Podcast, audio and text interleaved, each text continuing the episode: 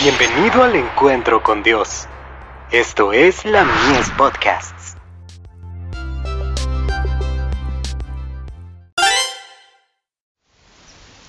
Cada día con Dios.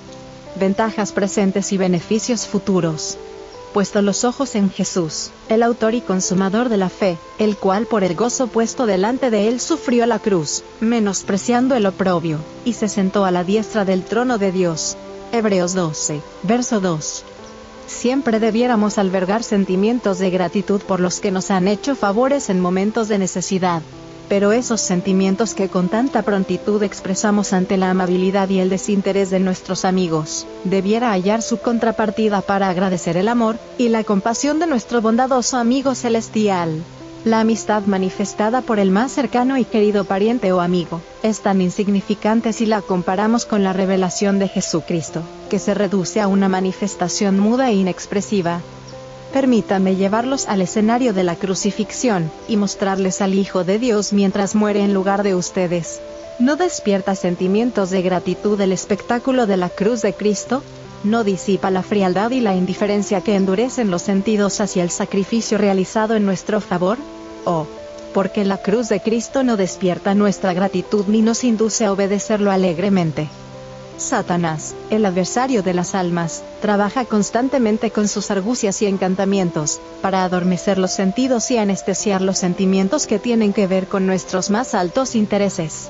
Para todas las cosas insignificantes de la vida los afectos ejercen plena libertad, pero para los intereses eternos están trabados, atados, como si lo fuera por cuerdas mágicas. Hay muchos que padecen privaciones y se someten a grandes sacrificios para emprender algo que les promete ventajas en el futuro. Cambian la comodidad del presente por una futura ganancia. Pero aquí Jesús nos presenta la vida eterna como recompensa de la obediencia, y si las cosas insignificantes de las ganancias terrenales pueden ser sacrificadas para obtener cosas mejores en el futuro, con cuánta mayor razón podemos sacrificar la comodidad, el placer y las actuales ventajas que nos ofrece el mundo, por las incomparables riquezas y la gloria de la futura vida inmortal. No permitamos que el hechizo de los encantos terrenales aparte nuestros afectos de Dios, y endurezca nuestro corazón para los intereses eternos. Miremos las cosas que no se ven, entronicemos a Jesús en el corazón. Amémoslo con todo el alma. Carta 15, del 15 de noviembre de 1871, dirigida a Edson y Emma White, cuando él tenía 22 años y ella 23.